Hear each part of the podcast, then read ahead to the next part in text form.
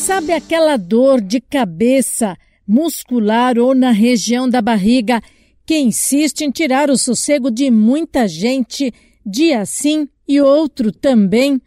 A dor crônica é um problema que afeta principalmente as mulheres e nem sempre elas recebem atenção do profissional para suas queixas. Olá, eu sou Bernadette Druzian e converso no Saúde e Bem-Estar com Rosana Faria Pereira, consultora do blog Dor Crônica, um projeto filantrópico que auxilia pessoas a entender e se livrar das dores.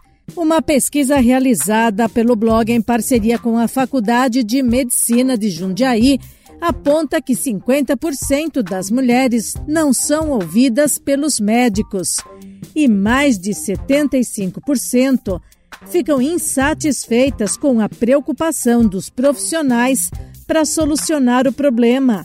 Rosana Pereira explica por que as mulheres são mais afetadas. Elas são sim mais sensíveis à dor, por várias razões. A natureza, por um lado, Cogita-se fatores genéticos, acima de tudo hormonais. A epiderme feminina é mais sensível e as dores tidas como femininas, como uma dor pélvica, endometriose, fibromialgia, são particularmente dolorosas. Uma outra razão é que a mulher é mais tendente ao catastrofismo que o homem, não necessariamente por ser mais histérica, mas por ela sentir dor física e também a dor emocional relacionada à dor física sentimento de culpa por não poder atender a família por causa da dor gerar alguma incapacidade, por exemplo.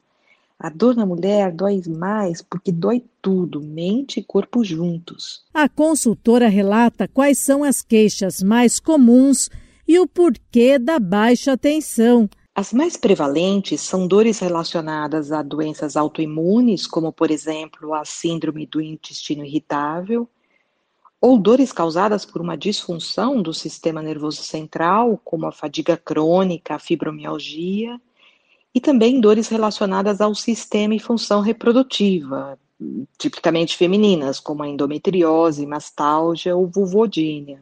A dor crônica é mais conhecida no meio médico em outros países mais avançados do que no Brasil, mais estudada nas universidades e reconhecida nos hospitais e consultórios mas em nenhum caso ou lugar é vista com simpatia, por ser um tipo de dor de diagnóstico difícil, remédios apenas paliativos, tratamento de resultados incertos e pacientes que desistem de seguir com terapias ativas, como por exemplo o exercício, e se deprimem facilmente. Como elas não têm uma ferida para provar que existem, e além disso, raramente elas passam, elas curam, geram muito nervosismo e ansiedade nas portadoras.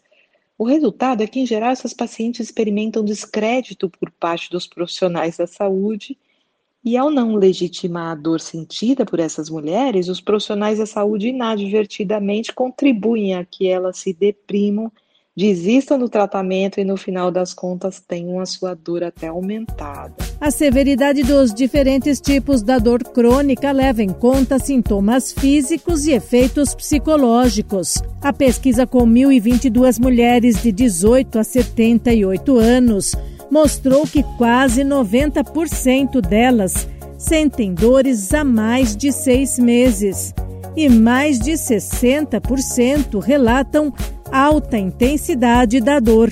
Esse podcast é uma produção da Rádio 2.